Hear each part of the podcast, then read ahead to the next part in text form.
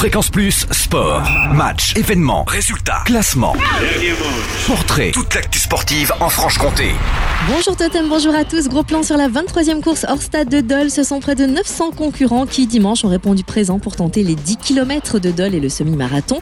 La victoire revient à un jurassien sur le 10 km, Stéphane Choulet, le nouveau sociétaire du Lons Athletic Club qui décroche sa troisième victoire dans la cité doloise avec un temps de 33 minutes 12.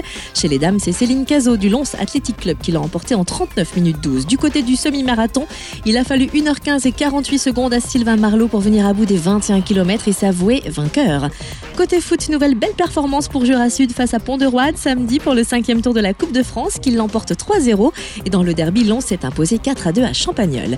Côté rugby en quatrième journée de Fédéral 3, le rêve est devenu réalité pour Tavaudan Paris qui a battu allègrement le SC Couche 24 à 10. L'USTDA recevra Nuit Saint-Georges dimanche. De son côté, Saint-Claude est tombé après trois succès pour débuter la saison. Les Saint-Claudiens ont mangé leur pain noir face à Belleville, s'inclinant 9 à 26. Ils recevront Villars-les-Dombes dimanche à 15h. En division honneur, les Jurassiens ont assuré.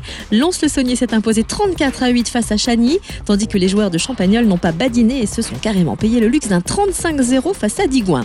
En hand, après sa défaite face à Nîmes en cinquième journée, le SBF reçoit demain les Girondines de Mios au Palais des Sports de Besançon à 20h30, tandis que le SBM, qui a essuyé les pots cassés face à Istres, 30 à 22 en cinquième journée de Pro 2, part à Vernon samedi pour la sixième journée.